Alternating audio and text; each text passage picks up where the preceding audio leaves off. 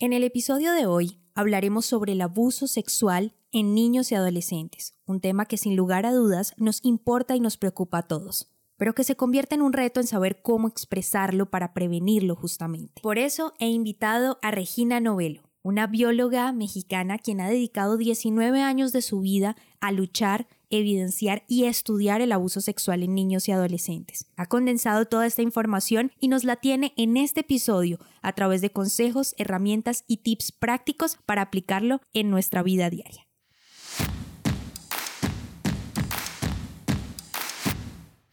Bienvenidos al podcast En Prosa, un espacio donde analizaremos cómo mejorar tus habilidades comunicativas. En este podcast, En Prosa, te ayudamos a que no seas más el tímido del grupo, que te conviertas en todo un líder y no se te dificulte expresar tus pensamientos en el momento y la manera adecuada. Hemos seleccionado los mejores temas Tendremos entrevistas con personas que tienen experiencia en ello, donde analizaremos de manera muy sencilla, desmenuzaremos la información para que lo aprendas y practiques en cualquier área de tu vida. Soy Diana Checa, bienvenidos. Hey, bienvenidos y bienvenidas a un episodio más en Prosa Podcast, el podcast en español donde aprendes a comunicarte mejor. Para mí es un gusto y un honor tenerlos en este episodio que es muy especial. Realmente vamos a tratar un tema que nos afecta a todos o nos puede llegar a afectar a todos si no estamos alertas y conscientes de esto. Y es el abuso sexual infantil y en adolescentes también, pero creo que más que enfocar el tema hoy a los infantes y a los adolescentes, sin lugar a dudas, es un tema que vive en nuestra sociedad, infortunadamente, y que sí o sí debemos aprender a lidiar con ello. Por eso en este episodio he invitado a Regina Novelo, una mexicana bióloga que ha dedicado 19 años de estudio al tema de la sexualidad y no solamente eso, sino profundizar en este tema del abuso sexual en niños y en adolescentes. Así que para mí es un honor tenerla en los micrófonos de Emprosa Podcast. Regina, bienvenida y gracias por aceptar mi invitación. Muchísimas gracias. Me da mucho gusto poder estar aquí con ustedes y que me hayas hecho el favor de invitarme. No, a ti por haberme aceptado esta invitación. Lo cierto es que, como decía hace un rato, vamos a hablar de un tema que a pesar de que es un tema delicado, creo que es un tema en el que todos debemos estar atentos, debemos estar alertas, tengamos o no tengamos hijos. ¿Por qué? Porque siempre estamos rodeados de un niño, de un adolescente y este tema del abuso sexual es un tema que siempre que podamos estar atentos, entre más personas conozcamos del tema, siento que más tenemos la posibilidad de evitar estos casos de abuso sexual en niños y adolescentes y por qué no en nosotros como adultos, ¿no? A veces nos comportamos como, como niños en ciertas situaciones como estas del abuso, entonces tendemos a ocultar ciertas cosas, a no decir, a guardárnoslo todo para nosotros porque somos ya grandes, afrontarlo solos. Entonces vamos a tener una plática, como dicen ustedes, bastante agradable. Para empezar, quisiera que te presentaras ante mi audiencia, Regina, y les contaras, bueno, a qué te dedicas específicamente y sobre todo, cuándo empezó esa pasión, o bueno, más que pasión, cuándo empezó esa, ese camino por recorrer a través del abuso sexual en el que te empiezas a desarrollar. Claro que sí, muchísimas gracias. Mira, em, yo soy Regina Novelo, me presento. De carrera estudié la carrera de biología, soy bióloga y justo en esta cuestión de ir trabajando en el área de la biología, pues me di cuenta que el área de la sexualidad humana me interesaba muchísimo. Entonces me metí a una asociación, que es la Asociación Mexicana para la Salud Sexual, AMSAC, que son este, la manera corta de poderlo decir, y ahí estudié para ser educadora sexual y educadora sexual infantil.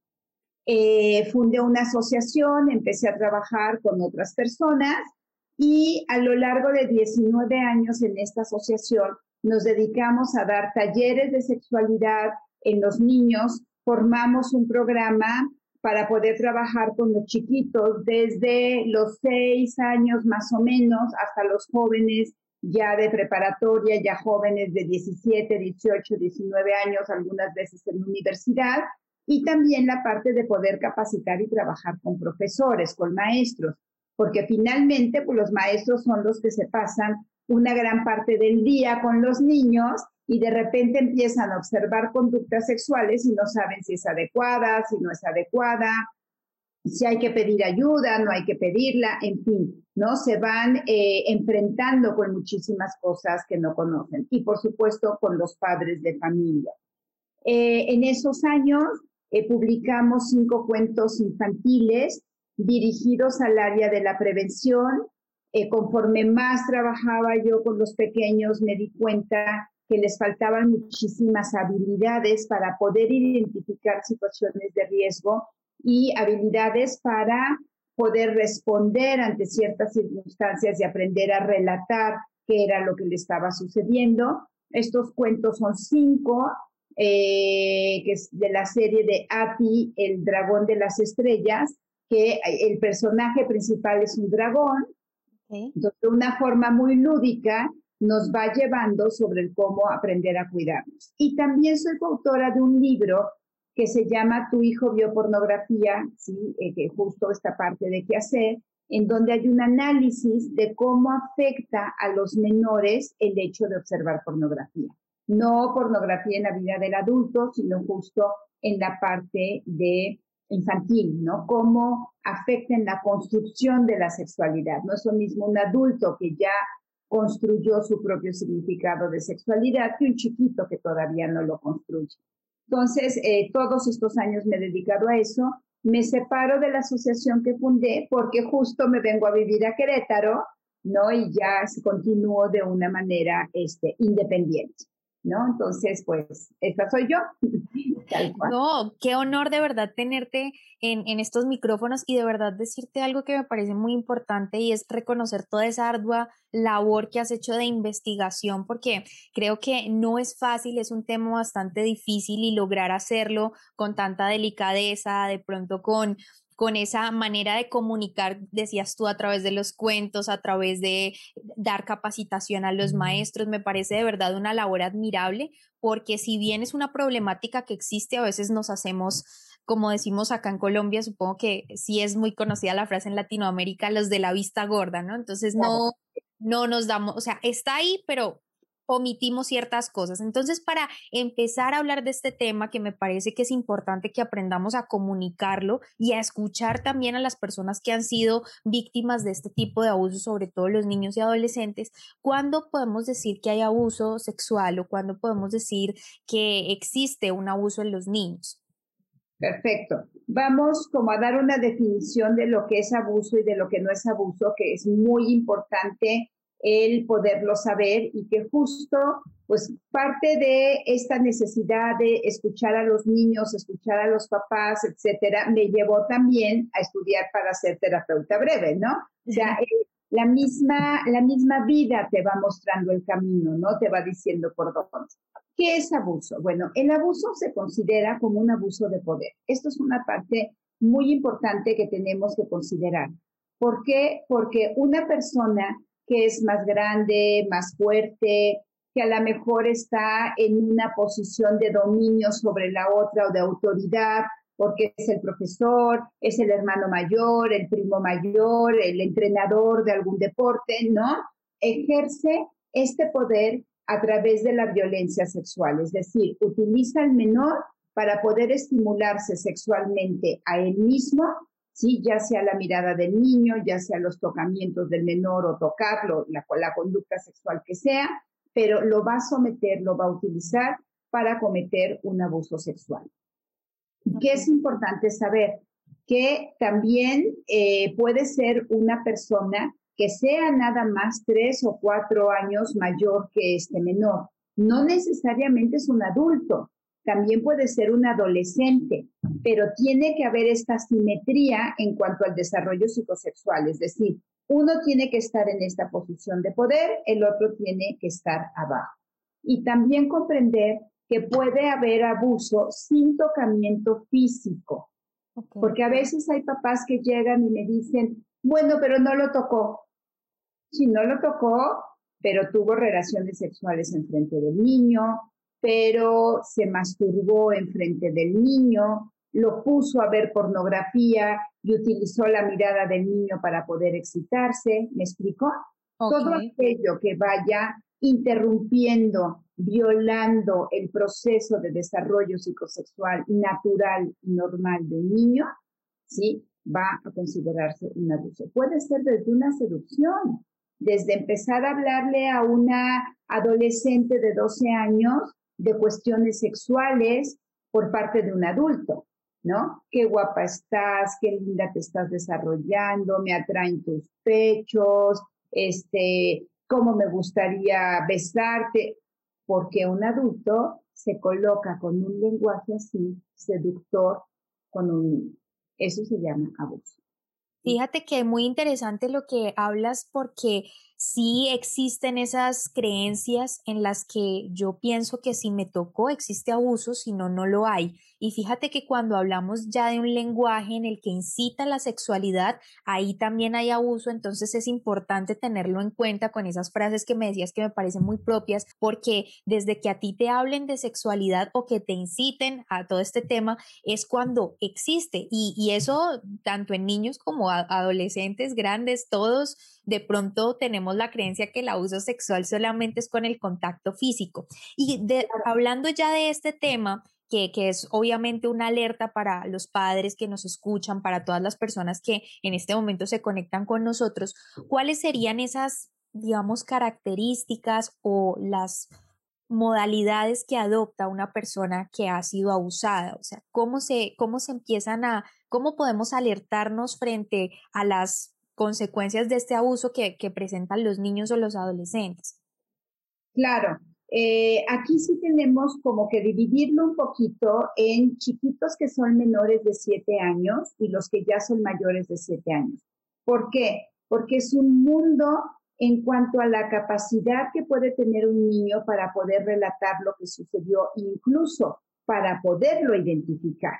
Cuando hablamos de un chiquito menor de 7 años, pues todavía no sabe qué conductas sexuales son adecuadas o son inadecuadas, apenas está aprendiendo a vivir en su sociedad, apenas está entendiendo que hay límites, que hay consecuencias, que hay cosas que son aceptadas, cosas que no son aceptadas. Está aprendiendo, no puedes robar, no puedes empujar, no puedes maltratar, ¿sí? Todas estas reglas que para nosotros son ya así como obvias, para un niño menor de 7 años no lo es. Él no sabe que hay que hacer fila para poder entrar a algún lugar. Se le antoja un dulce en una tienda, no puede agarrar y comérselo y llevárselo porque se llama robo. Entonces, en este aprendizaje de estos primeros siete años, que no hay todavía lo que se le llama una plataforma moral, el niño todavía no está entendiendo qué es exactamente lo que le está pasando. Puede saber que es algo que no lo hace sentir cómodo, que le está haciendo sentir miedo, que a lo mejor lo está sobreestimulando o no. Lo puede vivir como una caricia por parte de un adulto que fue lo suficientemente amoroso y cuidadoso, y lo estoy poniendo entre comillas, porque ningún abuso es amoroso y cuidadoso, ¿sí? Pero que con el niño fue así y que a lo mejor el niño ni siquiera entendió que es un abuso, ¿de acuerdo? ¿Qué podemos observar de síntomas en un pequeño menor de 7 años?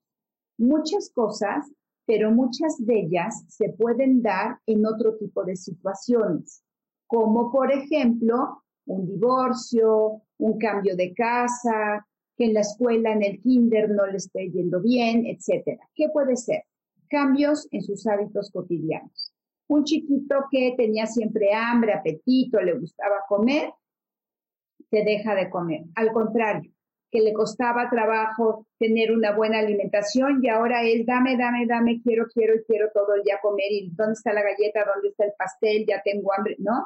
Un chiquito que empieza a tener pesadillas en la noche, que haya regresión en el control de esfínteres, que, eh, como dicen aquí en México, esté mecha corta, es decir, sensible, que todo lo enoje, irritable, eh, que lo veas que cambió totalmente su humor, que eh, empieza a tener un autorotismo, es decir, tocar sus propios genitales, que si bien es una conducta esperable en este momento de vida, que lo haga de una manera compulsiva, repetitiva, con angustia, que no ceda ante una situación atractiva como vámonos al parque, todos los chiquitos van a romper una piñata, vénganse para acá, este, llegó la hora de cenar y que ese chiquito se quede con angustia de manera repetitiva tocándose sus genitales, ¿sí? Eh, que tenga pesadillas, terrores nocturnos, pero todas estas señales pueden ser por otra causa. ¿Cuáles no? ¿Cuáles sí me demuestra que algo con un origen sexual está presentándose en la vida del niño? Que tenga los genitales irritados. Secreción, sangre, irritación, lastimados, algo le está sucediendo. No rosado, porque sabemos que se pueden rosar si usan pañal, ¿no? Sino que haya una irritación ahí especial. Que haya la presencia, que exista la presencia de una infección que se transmita sexualmente. Porque un niño tendría una gonorrea, una sífilis, un herpes genital, ¿no? Un virus del papiloma humano, o sea, no llegó ahí mágicamente. Y que imite o solicite conductas sexuales de la vida del adulto. Es decir, aquellas conductas sexuales que no podemos observar a simple vista. Si un chiquito imita un beso en la boca, bueno, pues lo puede ver en cualquier lado, desde en casa con sus papás hasta cuando sale a la calle. Pero si de repente quiere imitar o solicita a un niño o a un adolescente o a un adulto, o sea, a cualquier otra persona, por ejemplo, el hacer sexo oral, estamos hablando de una señal clara, porque un niño chiquito no se le ocurre de la nada el, ay, por cierto, este, eh, pues ¿a qué jugaremos? ¿Vamos a, tener sexo oral? No, por supuesto que no, ¿no? O que existe un movimiento sexual que tú lo veas y digas, ay, esto parece una relación sexual, pareciera como si quisiera penetrar a alguien, ¿no? Entonces ahí estamos hablando claramente de señales sexuales que te indican que este menor ha estado en contacto o con otra persona que está queriendo o que está haciendo estas conductas con él o observando cosas inadecuadas como pornografía. La pornografía actúa o da síntomas como si estuviera siendo un abuso porque finalmente interrumpe su desarrollo psicosexual como debe de ir, ¿no? O sea, en lugar de que vaya pasito a pasito, lo empuja y empieza a tener una sobreexcitación para la que no está lista, ¿sí? Entonces, estas son señales en un menor de siete, a veces lo hablan, a veces no lo hablan, depende de las estrategias del abusador. Cuando ya son más grandes, cuando hay una plataforma moral, cuando ya entendieron qué está bien y qué está mal en cuanto a lo que se vive en la sociedad y en cuanto a conductas sexuales, podemos observar que repita la conducta sexual con alguien más, con un niño, con un adolescente o con un adulto que lo empiece a solicitar, que lo empiece a hacer como lo que, lo que hablé, o al llegar la pubertad, que tenga depresión, ansiedad, que se encierre en sí mismo, que no quiera saber nada de sexo, nada. Es que ya estás en edad de tener novio. No, no, no, no quiero novio, pero entonces este, vamos a te van a dar un beso, no, no quiero un beso y que no quiera saber nada, ¿sí? De lo que tenga que ver con novio, novia, besos, este, conductas sexuales. O contacto. Nada, cero contacto, así de, ¿no? O al contrario, que empiece a tener conductas promiscuas. Que se empiece a meter con un adulto, con una persona mucho más grande, que no se proteja, que se coloque en riesgo. Y en casos ya así muy, muy severos, alcoholismo, drogadicción, depresión, suicidio, etcétera, ¿no? Entonces, más grande, pues sí, los síntomas son como muchísimo más severos. Ok, y ya cuando tenemos claros de pronto estos síntomas que, o, como tú los llamas, de que de las personas que están sufriendo abuso, en este caso niños y adolescentes, ¿cómo podemos empezar hablarles de este tema. Digamos, sobre todo en el tema de los niños me parece un poco más complejo porque no sabes cómo explicarles lo que tú decías, no saben exactamente qué es robar, no saben muchas cosas como para venir ahora a explicarles esto del abuso y que hay que meterse ya en el tema de sexualidad. Entonces, ¿cómo comunicarlos así sean niños o adolescentes? Esto tiene que ser un aprendizaje desde pequeño. Desde que el chiquito nace, ya estamos mandando mensajes de prevención, aunque como papás o como educadores no nos estemos dando cuenta. ¿sí? ¿Por qué? Porque no es hablar exclusivamente del abuso y decir, voy a hablar de violación, voy a hablar de tocamientos, porque el niño de preescolar está listo a ciertos puntos, pero no a todos. Cuando ya hay esta plataforma moral, yo ya puedo hablar claramente del abuso y decir, este, cuando alguien te toca de una manera sexual, te quiere obligar a dar besos, abrazos, caricias en tu cuerpo, pero cuando yo le digo es un chiquito de tres años, claro. O sea, me va a decir, cuando alguien te quiere dar una caricia en tu cuerpo que te moleste, que me moleste cómo, que me incomode cómo, sexuales a que no, o sea, no me va a entender. Entonces, hay elementos muy importantes que vamos metiendo como habilidades desde que los chiquitos son súper, súper pequeños, dos, tres años. Primero, muy importante, ayudarlo y enseñarle a que identifique las emociones básicas. ¿Cuáles son estas emociones básicas? Las cifras son amate, amor, miedo, este, alegría, tristeza y enojo. Si yo le enseño a mi pequeño que no sabe porque su cerebro no está listo a poder identificar estas emociones básicas, va a saber identificarlas, va a saber dimensionarlas, estoy así de enojado, así de enojado, así de enojado, tengo poquito miedo, regular de miedo, mucho miedo, ¿no? Y va a saber qué hacer con ellas, va a saber qué puedo hacer con el enojo, ¿no? ¿no? No puedo lastimar a alguien, no me puedo lastimar a mí mismo. Yo a mis hijos les decía, y no rompas tus juguetes porque no te lo voy a volver a comprar, ¿no? Así de, cuida también y que en el enojo no ay, destruyas tus cosas, ¿sí? Entonces, si yo le enseño a mi hijo a identificar desde pequeño estas, eh, estas cinco emociones y además la culpa y el asco, que también son básicas, las va a poder identificar ante una situación de abuso. Si yo no le enseño a identificarlas y las voy nulificando, entonces mi hijo no va a poder llegar y decir, ay, este, el profesor tal me da miedo, o me dio asco lo que mi primo me quiso hacer, o me siento, sí. Entonces, la primera parte es permítele que pueda hablar, que pueda demostrar sus emociones. No hay emociones buenas ni malas. Se vale estar enojado, se puede estar enojado, estar triste, sentir miedo, validar primero. No el, ay, no te enojes, enojada te ves muy fea. A ver, ya, ponme una sonrisita. ¿No? No, o sea, está enojado, está enojado. No estés triste, no es para tanto.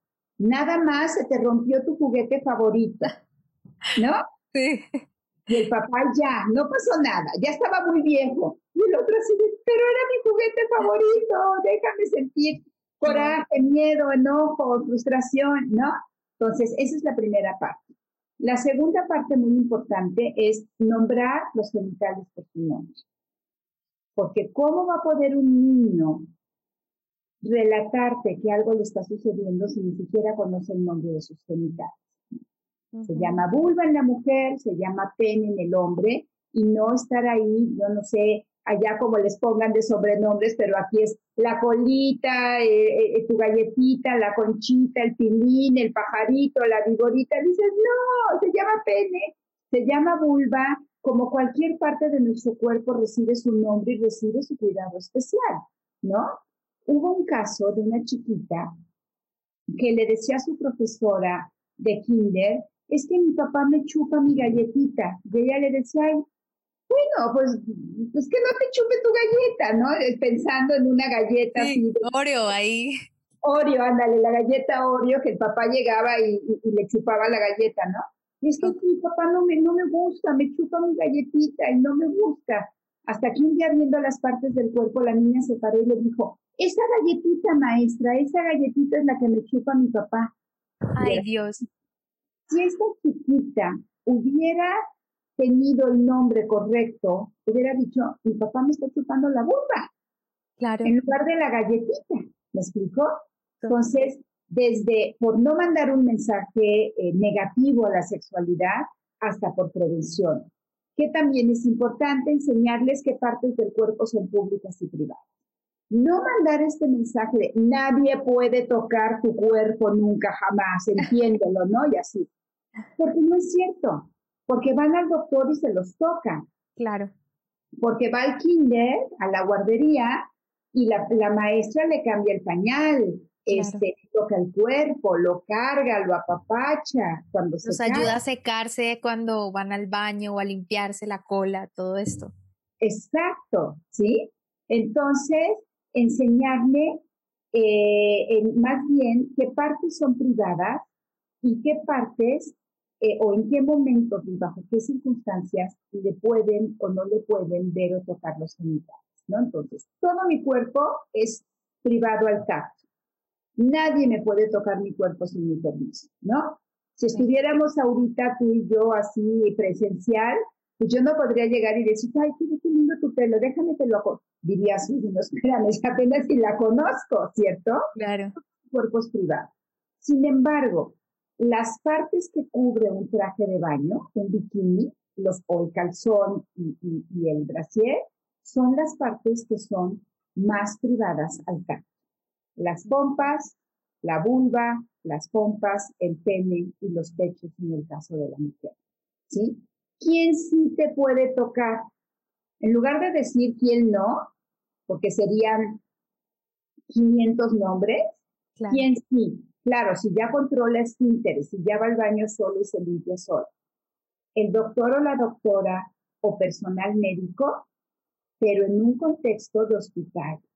Claro. Ya me tocó un chiquito de, es que abusó mi, mi, este, eh, mi tío de mí, pero como era doctor y a mí me dijeron que el doctor sí te puede tocar tus genitales, ¿sí? Entonces en el consultorio, en el hospital, por una razón específica, Puede tocar, pero no acariciar. Mensaje concreto y sencillo. Papá o mamá, o si se queda al cuidado de los abuelos, la abuela o el abuelo, pero puede tocar, no acariciar y solo si te va a bañar, te va a cambiar el pañal, ¿no? O sea, como cosas específicas y lugares públicos y lugares privados, ¿no? Que sí hacemos en público y que hacemos en privado, ¿sí? Desvestirte, pues en privado, tu cuarto, tu baño. Hacer pipí, pues en tu cuarto, en tu baño. Entonces vas poniendo ejemplos de la vida cotidiana para enseñarle estas partes. Hasta ahí puedes hablar eh, con un niño tan pequeño. Obviamente le vas a decir que hay un adulto confiable, un adulto que siempre lo va a escuchar, le va a creer y lo va a ayudar, pero en realidad es como lo que podemos manejar, ¿sí? cosas que son cómodas o incómodas, como para que vaya aprendiendo, ¿no? O sea, no me metas el dedo en la nariz, Niquito, porque es incómodo. Pues ya entendió el concepto de incómodo. Pero mira, me gusta que me toques mi pelito. Eso sí es cómodo. Para que él mismo después pueda decir esto es cómodo o incómodo. Y la base de todo, darle un buen trato al niño. Si tú lo tratas bien, va a poder identificar el maltrato este Ok, importantísimo. Creo que eso es básico. A veces en la casa solo recibe regaños y pasan dos cosas con esto, que el, temor a, no ser escuchado porque siempre te regañan, hagas algo bueno o algo malo, entonces evitas decir algo para que no te regañen como niño, esa es como la lógica, yo mejor no digo nada, me quedo callado. Y también está el punto de que como ven normal, lo que no es normal en este caso, que todo el tiempo te regañen o que te peguen o que te aíslen o que te castiguen todo el tiempo por cosas de pronto sin sentido, que lo ves normal como niño o como adolescente, entonces cuando tienes una pareja en el caso de los adolescentes o cuando eres niño, alguien se te acerca de, hace algo así o incluso encuentran en muchas ocasiones, yo he leído casos en los que se encuentran que el abusador los trata bien. Entonces también empieza, eh, existe un apego ahí psicológico por todo este tema de, del hogar. Entonces, eso también hay que evaluarlo, por supuesto. Claro, de hecho, el abusador se mete en el hueco que tú dejas, ¿sí? En donde el niño está siendo vulnerable porque le está haciendo falta algo, ahí es donde se mete. Ese chiquito que está eh, en, la privada jugando, ¿no? En, que hay varias casas, ya hay un jardín común, y de repente ahí está en el suelo jugando solito con sus cochecitos, ¿no? y llega el abusador y le dice, ay, yo juego contigo. Mira, tráete otro coche y vamos a jugar carreritas. ¿No? Ya está el niño jugando con este adulto. Carreritas. Y se gana la confianza. Y le dice, ah, yo soy tu vecino de la casa de allá y me llamo Jorge. ¿No? Y si ese, ese vecino sale en las tardes a acompañar a ese niño, llena el hueco que justo existía. Y lo mismo pasa con el que no es escuchado, con el que no es acompañado, con el que no recogen a tiempo de la escuela. Es decir, el abusador se mete en el hueco que observa de en dónde ese niño está vulnerable para poderle llegar. O los papás. ¿Cuál es la necesidad de los papás? ¿No? Trabajan todo el día y los niños están solos. Hay que creer yo que los puedo cuidar. Hmm. ¿Sí? Y claro, o sea, ante la necesidad, pues claro, ay, buenísimo, qué buen vecino, qué buen amigo, qué buen tío, qué buen familiar, porque sí, o sea, es, es una realidad que los familiares hacen parte de, de las personas que, que, que abusan de los niños o de los adolescentes por esa cercanía, ¿no? Porque dicen, no, pero yo soy tu tío, yo te estoy acariciando, yo no te estoy haciendo nada malo, yo te estoy consintiendo. Entonces, ese tipo de cosas hay que estar muy alertas muy alertas, así es. El 80% de los abusos se dan por una persona conocida del menor. ¿Sí? Conocida, no necesariamente familiar cercano, pero sí era el profesor, la nana, ¿no? Sí, claro. Igual esto, este tema de, de, los conocidos, pues sin duda es algo que, que solamente podemos evitar estando incluso sin necesidad de ser padres. Creo que todos estamos en la labor de darnos cuenta de ciertas actitudes, porque por ejemplo, si yo estoy en un parque y voy con mi hijo o mi hija y estoy siempre con ellos, pero veo que el niño de la casa tal siempre baja solo, por ejemplo, a jugar y juega con mis hijos o bueno, no sé, juega aparte, un ejemplo. Pero me doy cuenta que de un momento a otro llega otra persona que no, no era habitual que hablara con el niño y que se le empieza a acercar, ahí yo también puedo hacer un, un, una alarma, ¿no? También podría decirle como a la mamá o de pronto recomendarle al niño que ten cuidado o cosas por el estilo, porque son conductas que no son habituales, ¿no? Entonces uno también sin necesidad de ser parte de la familia se puede dar cuenta y creo que sería muy bonito llegar a un punto en el que pudiéramos tener una conexión tal y una empatía como le, o sea, cómo se sentiría ese papá, cómo se sentiría ese niño si yo lo dejo ahí expuesto frente a ese adulto que está como sospechoso. Obviamente no se trata de desconfiar de todo el mundo, pero si hay conductas, por ejemplo, lo que tú decías de los carritos. Un adulto, ¿para qué se va a poner a jugar con un carrito si no es ni el hijo, ni el si me entiendes, no es ni el primo ni nada, porque si son familiares, bueno, te entiendo, pues lo mandaron a cuidar al niño, está perfecto.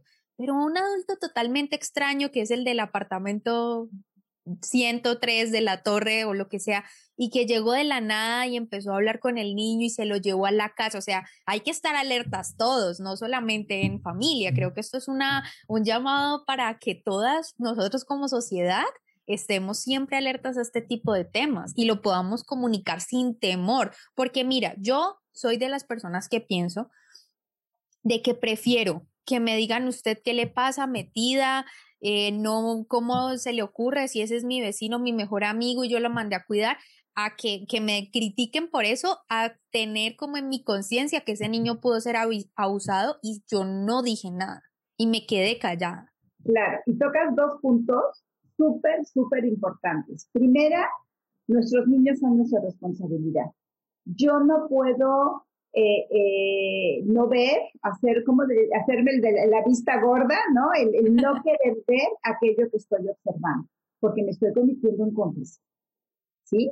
Totalmente. estoy convirtiendo en cómplice en ese momento ahorita te voy a platicar una experiencia que tuve con mi hija que, que, me encantó la manera de responder. Dices, bueno, tanto vivir con una mamá que se dedica a esto sirvió. Este, ahorita te platico esa anécdota. Y el otro punto muy importante que comentaste, siempre el abusador, porque dices, bueno, ¿cómo lo detecto? Porque el abusador es una persona encantadora, socialmente simpática, agradable, no nos imaginemos que va a llegar y va a maltratar a tu hijo, porque si llega y lo maltrata, pues lo identificas luego, luego. No es cierto. Es seductora, encantadora, confiable, amistosa, risueña, tiene este carisma con los chiquitos, pero siempre hace cosas ilógicas. Y por eso me encantó lo que dijiste. Porque una persona, un adulto, le va a dedicar cuatro horas o una hora o media hora a jugar con un niño cuando ni siquiera lo conoce y es su responsabilidad. ¿Sí? Entonces, siempre hace cosas ilógicas, siempre rompe límites. Por ejemplo, hay 20, vamos a la casa, ya jugamos mucho, te voy a regalar un agua de limón porque, y además te voy a preparar un sándwich. ¿Por? ¿Cómo te lo llevas a tu casa si no es tu hijo, si no tienes permiso? Hace cosas ilógicas, rompe límites, le invita, por ejemplo, a hacer cosas que están prohibidas, este, a ver, bájate los pantalones, que tomo una foto, vamos a ver cuestiones de pornografía, para hacerlo como cómplice de algo, ¿sí? Le hace sentir que es una persona especial. Nadie nos comprende. Tú y yo somos tan, tan, tan amigos. Perdóname, los adultos no son amigos de los niños. No en el sentido de amistad como tú y yo adultas podemos ser amigas. Y tú me puedes hablar y me puedes decir, te quiero platicar mis problemas porque fíjate que mi pareja, y yo te puedo escuchar. Pero no le vas a hablar a un niño de 10 años para platicarle tus problemas de tu pareja. Tú puedes consolar al niño de 10 años. ¿Sí? Pero el niño de 10 años no te va a consolar. ¿Sí? Entonces, no es tu amigo. Eso lo tienen que entender. Puede ser un adulto amigable, pero no es tu amigo. Para ser amigos tenemos que ser pares de la misma edad. Yo te puedo hablar y platicarte mis problemas económicos, mis problemas con mis hijos, con mi pareja, con mi vida, con todo, pero no se lo voy a platicar a un adolescente. ¿Sí? Entonces, esas son cosas que va haciendo el abusador y que ahí es en donde tú te lo puedes cachar. Qué importante, ¿no? Lo puedes observar. Claro, qué importante tenerlo presente, eso de hacer cosas ilógicas, porque, claro, es, es importante uno piensa que, el abusador sí, ¿no? Como el monstruo este que va a coger al niño, lo va a zarandear y, lo va a amarrar y le va a bajar los pantalones. Y no, lo cierto es que cada vez más eh, se acercan de diferentes maneras y lo que sí es cierto es que es algo ilógico, lo que tú decías, esos puntos de ilógico, que rompe límites y eso, hay que tenerlos súper presentes y creo que me queda muy claro, porque mira, creo que hoy en día hay muchas muchas series, muchas cosas, muchas, digamos, novelas, programas de televisión, documentales en donde te muestran esto, pero por alguna razón, como que por ser ficción, en algún momento dejamos de creer que eso vaya a pasar así, pero es una realidad, o sea, el abusador no se acerca, como tú dices, a maltratar, sino delicadamente, amigable. Entonces tenemos que estar muy alertas porque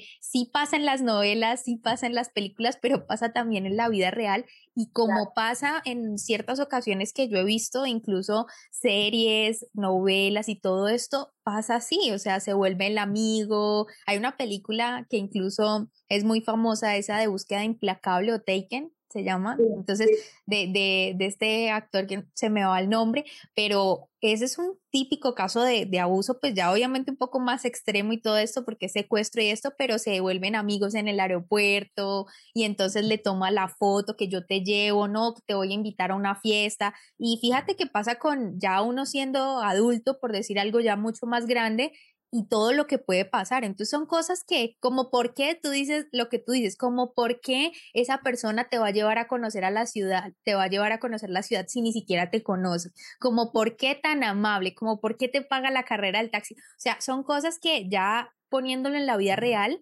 creemos que son ficción, pero no, o sea, hacen parte de todas las conductas que tenemos que analizar. Entonces me parece súper importante lo que dices y me debes la anécdota de tu hija. Ah, que, fue maravillosa porque íbamos a correr eh, un, un, maratón, eh, cinco kilómetros, no el maratón completo. Ella y yo, ella tenía aproximadamente como 14 años en ese entonces y ya listas para poder correr porque era en beneficio del cáncer de mama, la carrera, lo que tú quieras, ¿no?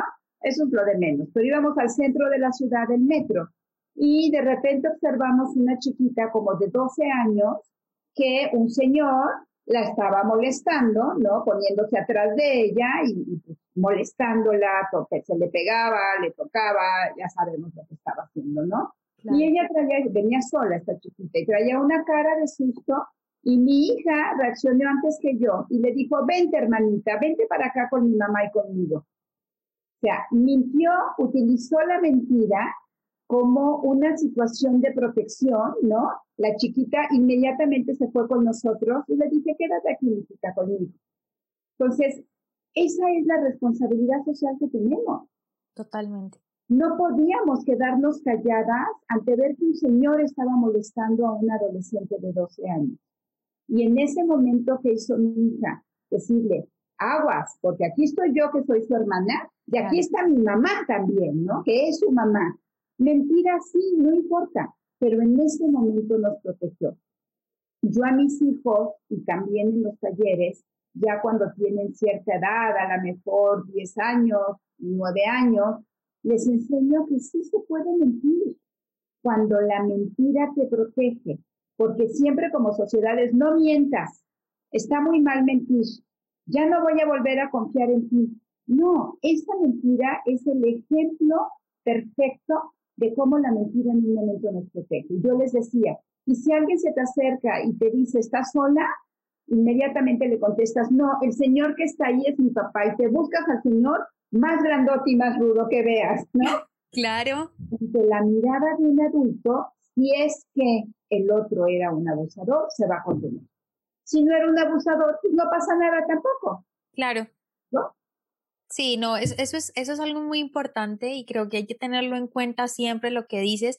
Lo de la mentira también me parece algo porque fíjate que mi mamá siempre nos dice como de que lo que tú me estás diciendo, ¿no? Siempre me decía y siempre nos ha dicho a mi hermano y a mí desde muy pequeños como de que si usted está solo, métase a una casa y dígale, ay, mamá o tía o algo y, y, entonces eso va a ahuyentar a la persona. Mi mamá siempre lo decía como con el tema de los ladrones, si algo pasaba, si estaba muy tarde en la noche por, por alguna situación, como de que reaccionara, usted siempre esté donde haya mucha gente, no se vaya a callejones solos, y ese tipo de cosas como las que me estás nombrando, de que siempre podemos decir, ese es mi papá, o ay, o yo, yo por ejemplo, no soy de la que digo, no dejo que la persona se me acerque, sino que yo empiezo a saludar o sea, yo veo a alguien por allá, yo empiezo a saludar a lo lejos como de que me voy a encontrar con alguien y creo que esa también es una buena estrategia porque la gente ve que uno está todo solo.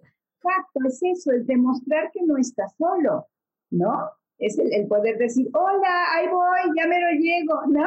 Sí, claramente. lo conoces, pero ya pusiste, ya le diste a entender a esa persona que a lo mejor va a ser algo inadecuado, que no estás solo. Y eso es una herramienta maravillosa para tus niños. Yo sé que se oye eh, eh contrario a lo que nos, nos, este, nos han educado, pero tienes que enseñarle a mentir. Claro, en este tipo de circunstancias. Claro. Una mentira que te va a proteger en este momento. ¿No? Es como lo del doctor, o sea, como que no porque sea doctor te puede tocar, sino en el contexto de hospital o en el contexto de una cita, que sea el que el control prenatal, el control después ya de desarrollo y crecimiento y todo esto que llevan a los niños y que los pesan, los miden y bueno, todo esto. Pero es diferente en, en el tema. Entonces, igual las mentiras, no estamos diciendo aquí que hay que mentir, simplemente en ciertas ocasiones como herramienta también comunicativa, pienso yo, porque es como para lograr esquivar y evitar todo este tema de los abusadores cuando estamos solos. Y cuando ya sabemos todos estos temas, Regina, consideras tú, y creo que ya hemos hablado un poco del tema, pero sí es importante dejar claro si es bueno hablarlo con cada uno de los niños, con cada adolescente, digamos, yo tengo dos, tres hijos, por ejemplo. Entonces lo hablo con cada uno de ellos de una manera diferente, o sea, según el comportamiento de cada uno, o lo hablo en general, como así, como que, bueno, si les pasa tal cosa, entonces recuerden tal y tal otra. Entonces, ¿Tú piensas que es mejor hacerlo en privado con cada uno o generalizarlo? Yo creo que no hay una regla, depende muchísimo. Si tus hijos son en la misma etapa de desarrollo psicosexual, lo puedes hablar en general, lo puedes hablar porque finalmente estás hablando a veces también como de situaciones cotidianas, como la que acabamos de decir de la mentira, como lo que acabamos de decir, oigan, este, ningún adulto juega a ser novio de un niño, ¿eh? Y no le habla con palabras este, de, ay, qué linda estás, ¿no? yo puedo llegar y decir, ay, qué guapa estás el día de hoy. Sí, sí, se vale. Pero ya cuando es este tono de, ay, cómo has crecido, y a ver, date una, bueno, ya que es un tono seductor, ¿no? Entonces, esos mensajes los puedes dar en general, los puedes recordar, los puedes hacer así, ¿no? Si están en una etapa de desarrollo psicosexual muy diferente, pues no, porque entonces el chiquito no te va a entender muchas cosas que el grande sí. Entonces, tienes más bien, más que si juntos o separados, respetar la etapa del desarrollo psicosexual. Ahora, no todos los mensajes tienen que ser dirigidos a la cuestión del abuso como tal. Puedes ir creando habilidades. Por ejemplo, eh, no utilizar tú el chantaje, el soborno o la amenaza en tu vida cotidiana con tus hijos, enseñarles lo que es el soborno, el chantaje y la amenaza, porque son las estrategias generalmente de un abusador, ¿no? Entonces, ¿cómo utilizamos esas estrategias en la vida cotidiana? Que además creo que como cultura latina se da mucho, mm. ¿no? A lo largo de, de, de, este, de, nuestros lugares, ¿no? Pongo un ejemplo. Eh, llega tú, eh, estás con tu hijo y le dices, dame un besito, por favor, quiero un beso. No quiero darte un beso. Ay, me vas a romper el corazón, me voy a sentir tan triste. No, bueno, voy a llorar si no me das un beso ahorita. No, y ya la mamá así, y el hijo, claro, corre y le da un beso. Eso se llama chantaje. Si tú utilizas el chantaje para poder conseguir una caricia, un beso, un contacto físico, tu hijo lo va a normalizar. Y cuando el abusador lo utilice, no lo va a saber identificar. Si no te quiere dar un beso, no te quiere dar un beso. No tiene por qué saludar de beso o por qué dar besos y caricias que no quiera a nadie. Nosotros no diario queremos darle beso a todo el mundo. ¿no? A lo mejor te hoy estoy de malas, ¿eh? Hoy ni de beso te voy a saludar, lo lamento. ¿no? Antes di que te dije hola. Y, y, es, y es válido. ¿Qué otro utilizamos, por ejemplo? El soborno. Ay, te traje un regalito maravilloso del viaje al que fui. Ven, pero antes le tienes que dar un beso. Dale un beso a mamá o a la abuela o al abuelo, no, a papá, para que te dé el regalo que le trajiste. No se condiciona las cosas materiales a un beso o un abrazo, porque es lo que hace la abusador. Y la última que me parece terrible, que tiene que ver con la amenaza, ¿sí?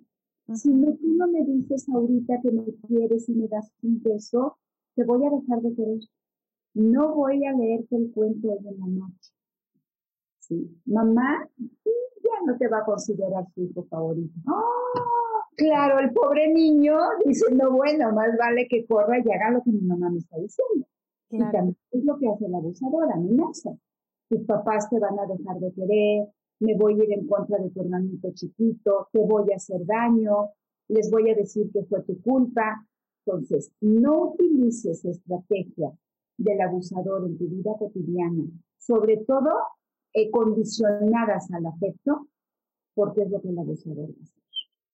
No, bueno, creo que nos queda mucho más claro qué no hacer y fíjate que siento, me siento a veces hasta culpable porque eso es algo de los latinos como tal, porque yo tengo unos primitos y entonces uno, eso que dices que voy a llorar y que uno fije que llora, ay no, porque tú no me quieres y todo eso, fíjate qué tan, qué tantas consecuencias puede traer una actitud que nosotros mismos creemos que es tan sano, ¿no? Como tan, ay, es un chiste, es para que ella me dé el besito que yo quiero. O sea, es como estamos actuando igual que como no queremos que actúen con nuestros hijos y les estamos enseñando desde pequeños a eso. Y fíjate qué cosas tan sencillas, no solamente con el abuso, creo que ahí es cuando uno se da cuenta, por ejemplo, por qué las personas podría incluso decir y afirmar que mm, años más tarde tienen relaciones tóxicas en las que se dejan manipular porque lo ven normal, o sea, no ven, digamos, tanto el hombre como la mujer no ve la manipulación porque pues toda su vida ha sido como que, ay, no, si no me das tal cosa, no te compro tu juguete, sino, o sea, condicionando todo el amor, entonces igual pasan las parejas. Y bueno, con el tema del abuso, no hay, no hay duda de que hay que empezar a enfocarnos en qué estamos haciendo con nuestra comunicación, al final, qué estamos diciendo y qué es lo que queremos realmente comunicar, porque fíjate que es importante entender estoy de malas, estoy de malas, estoy triste, estoy triste y respetar esos espacios y listo. Pero hay un tema que además de, que se relaciona con el abuso sexual y que ya lo has venido mencionando y es el tema de la pornografía, que además es, es lo de tu libro y que me gustaría saber cómo podemos tratar ese tema con los niños y con los adolescentes, porque si yo descubro a un niño de mi familia, bueno, cercano y todo esto viendo pornografía, ¿qué debo hacer? ¿Cómo debo actuar si lo descubro viendo? Exacto. Muy importantes los primeros minutos en los que tú descubres, ¿no? Lo primero es mantener la calma. Cuando tú pierdes la calma y pierdes el control, que entiendo que no es, no es agradable el, descubrir que un hijo o una, un chiquito cercano a ti está viendo pornografía. Claro que es un impacto, es un. O sea, no va a haber papá que diga, ay, qué padre, estoy viendo pornografía. No, por supuesto que no es así ¡ah! ¿Qué estás viendo, no? Si tu reacción es eh, exagerada, fuera de control, ya le generaste miedo al niño y no va a hablar. Y lo más importante es que tenga la confianza para poder hablar, ¿sí? Pues lo primero es, eso que estás viendo no es adecuado, retírate de la computadora, vete por favor a tu cuarto y en unos minutos voy a hablar contigo. Revisa el historial de que vio. Eso es muy importante. Luego hay papás que me hablan y me piden ayuda y les digo, ¿qué, qué vio? Ah, no tengo la menor idea porque me asusté tanto que borré la historial. No, papá, no lo borres. ¿Por qué? Porque no es lo mismo si vio una violación, si vio una relación homosexual, heterosexual, si vio una, este, padres con hijos, eh, hermanos, este, madres con hijos, eh, profesor, ¿me explico? Hay una gran diversidad de pornografía. Claro. ¿Qué mensaje le pudo haber mandado esa pornografía? Si vio violencia, ¿sí? En fin, entonces, ni modo, te tranquilizas, le pides que se aleje, ves el historial, respiras y apuntas, ¿no? Vio esto, vio el otro, vio aquello. No, no te estoy diciendo que te metas a revisar todo lo que vio, que veas los títulos, ¿no? De ay, estuvo en contacto con este tipo de pornografía. Okay. ¿Sí? Posteriormente, si tienes una pareja, esto lo puedes hacer con tu pareja. Si no, busca un adulto confiable, tráete a tu mejor amigo, amiga, este, descubran qué es lo que vio y piensa un poquito como qué mensajes pudo haber recibido. No qué sintió, porque qué sintió es obvio. Cuando alguien ve pornografía siente excitación. ¿Qué pudo haber entendido? Normalizó que pueda haber relaciones entre padres y hijos. Normalizó que pueda haber relaciones entre primos. Depende de lo que haya visto la historia que le haya contado la pornografía. Y ya que hayas logrado eso, entonces habla contigo. Ya tranquilo. Platícame, ¿cómo llegaste ahí? Mm. ¿Quién te lo dijo? ¿De dónde vino esta página? ¿Qué piensas de lo que viste? ¿Cómo estás? ¿Qué dudas tienes? Dudas no en el sentido de le voy a explicar la conducta sexual que vio, no, no, no, no, qué incómodo, sino si es real o no es real, si es adecuado, si no es adecuado, etcétera, y si no sabes cómo hacerlo, pide ayuda. ¿Sí? Es muy importante que el menor entienda que la pornografía es una actuación y que como cualquier actuación es sobreactuada, sobreexagerada. No sabes cuántos jóvenes llegan y me dicen, es que ya finalmente eh, tengo vida sexual, ya de 18 años, 19 años, adultos, ¿y, qué desilusión? ¿Yo por? ¿Por qué desilusión? Pues porque, porque es mucho más sencillo de lo que yo me imaginaba. Yo tenía en la mente aquí el espectáculo, ¿no? Claro. Y resulta que, que, que y ya, ¿no? qué triste. Justo les crea una imagen distorsionada sobre lo que es la sexualidad, les normaliza conductas que a veces no son normales, normales, no quisiera juzgar de normal o no normal, cada quien define lo que es normal, pero de la vida común, que no, eh, o que son ilegales, ¿no? Como un estupro, por ejemplo, este, les cuestiona mucho eh, su propio desempeño. Había una chiquita de dos años que me decía, ¿y voy a tener que hacer todo eso? No, claro que no, ¿no? O sea, les, les, les angustia su propio desempeño, eh, les hace pensar que una relación sexual es va lo que va y además pues la pornografía es para el hombre, para la satisfacción del hombre. Deja a un lado la mujer, el mutuo consentimiento, la comunicación, en fin, distorsiona muchas cosas. Se tiene que hablar con el menor y tiene que parar porque tiene una adicción. Y justamente ya tocando ese tema de cómo hablarlo, hay un punto que me parece importante y es, estamos hablando de que el niño va pasito a pasito con ese desarrollo psicosexual. Entonces, ¿qué pasa cuando es un niño pequeño que no sabe pues ni siquiera cómo es una relación sexual y cómo yo logro entonces explicarle qué es la pornografía, porque obviamente hay que alertar al niño, pero no, no sé cómo podría alertarse una persona, o sea, un niño en este caso, sin explicarle la cómo es una relación sexual y todo esto de la sexualidad, porque obviamente ya romperíamos mucho de, de su proceso que va lento, pero sí hay que alertarlos. Entonces, ¿cómo hacerlo? Es lo que más me ha pasado en esta pandemia. Antes me tocaba ver chiquitos de 12, 11, de 10 eh, años, cuando más pequeños, que ya sabían lo que es una relación sexual y entonces vieron pornografía.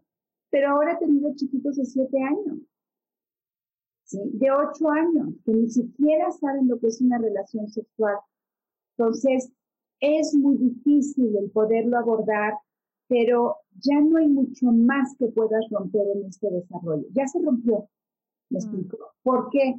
Porque las imágenes se alteran el desarrollo, no el hablar. Yo te puedo decir ahorita, este, ay, te voy a contar una historia de terror y fíjate que el monstruo, y tú te vas a, a imaginar ese monstruo hasta donde tu cerebro te protege. Pero si yo te paso ahorita un video con ese monstruo, ya no hay nada que te proteja, ¿me explico? Entonces, ya se alteró su proceso de, eh, de, construcción, de desarrollo psicosexual. ¿Qué tenemos que hacer? Regresarlo a donde estaba. Enseñarle que eso es una actuación, que todo fue sobreexagerado, que el cerebro reacciona como si fuera real y explicarle qué sí es la sexualidad y qué le toca en este momento de vida. Es toda una labor eh, lenta, pero que sí funciona. ¿Sí? Regresar. Y sobre todo, quitar esta fantasía de que lo que vio es así ¿Sí? Es un poquito como em, cuando tú ves una película de aventuras y de repente ves que el protagonista va a toda velocidad y choca, el coche da 500 marometas, se enciende, sigue girando y todo, y de repente sale el protagonista y ni siquiera se despeinó y dice, no, no, no, eso no puede sí, ser. Sí, sí, ¿No? Pero ¿cómo te tuvo toda la película? No, pues alerta. Alerta. Bueno, lo mismo tiene que entender el niño. Esto que viste te mantuvo con esa tensión, te hizo sentir cosas en tu cuerpo, pero está sobreactuado para poderte mantener así. No, creo que hay, hay muchas cosas que, que debemos empezar a cambiar de nuestra conducta, nosotros como responsables, o sea, somos ya adultos, ya tenemos una responsabilidad sobre nuestros hombros y creo, en este momento yo no tengo hijos, pero sí tengo primos, sí tengo hermanos, sí tengo muchas personas que me rodean que de verdad esta información va a ser demasiado útil porque hemos visto cómo identificar, cómo comunicar, cómo llevar todos estos aprendizajes cotidianos efectivamente al conocimiento de los involucrados y de los padres, ¿no? Porque creo que más personas eh, y educadores también, por supuesto, más personas tienen que saber de este tipo de, de situaciones que, como reitero, creo que están ahí, ahí y no nos damos cuenta o no nos queremos dar cuenta y creemos que pasa solo en las películas y insisto porque creemos que no, eso no pasa aquí, eso pasa en otros lados, así lo veamos incluso en noticias, porque casos de abusos hay un montón, de niños, de adultos, y lo vemos, pero como no es con nosotros, entonces nos nubla la empatía, porque creo que es, ese es el punto. Así que realmente una información muy completa, a mí se me pasó el tiempo volando, debo decirlo.